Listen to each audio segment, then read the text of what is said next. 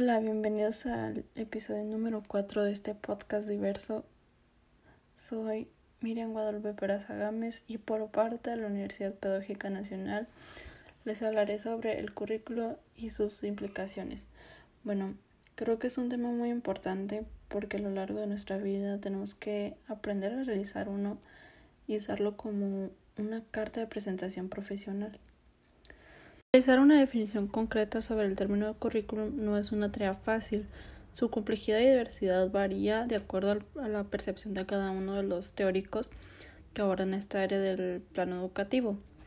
Más que un conjunto de objetivos, contenidos, criterios, asignaturas y técnicas de evaluación que orientan a la práctica pedagógica, el currículum es un medidor entre la teoría y la práctica del proceso de enseñanza-aprendizaje. Este debe redefinirse constantemente, tomando en cuenta el entorno social.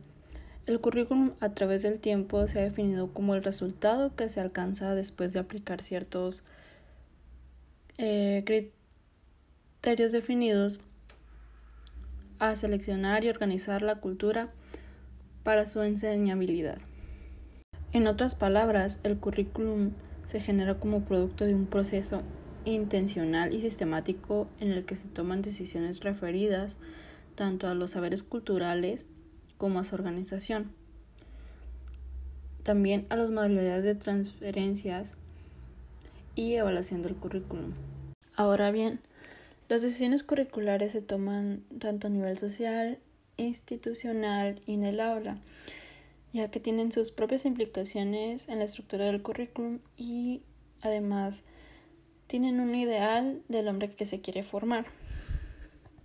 Para esta estructuración, el currículum tiene que ser coherente y asertivo en las respuestas de las necesidades de nuestra sociedad actual. Eso es necesario proyectar, seleccionar, organizar, distribuir y evaluar cada uno de los componentes y criterios claves de dicho currículum para contribuir de manera efectiva a la calidad educativa de los institutos de las instituciones a nivel local, regional y nacional, teniendo una percepción global de nuestra realidad.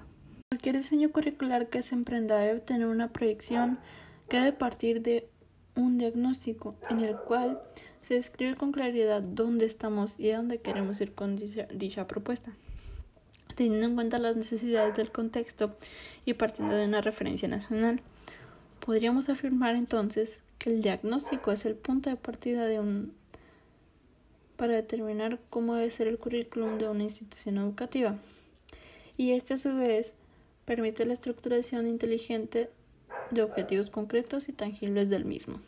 La formulación de dichos objetivos brindará una plataforma nutrida para el currículum y a partir de ellos se seleccionará el contenido que se requiere para dar respuesta a las necesidades del contexto y orientar al horizonte de las propuestas de acuerdo a su finalidad. Si el contexto es carente de valores, se hace necesario categorizar dichos contenidos.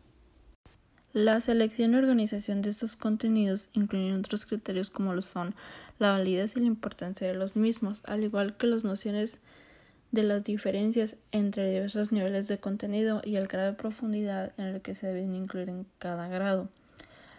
Las consideraciones de las continuidades, la secuencia en el aprendizaje y los cambios eh, que se experimentan y la capacidad para aprender.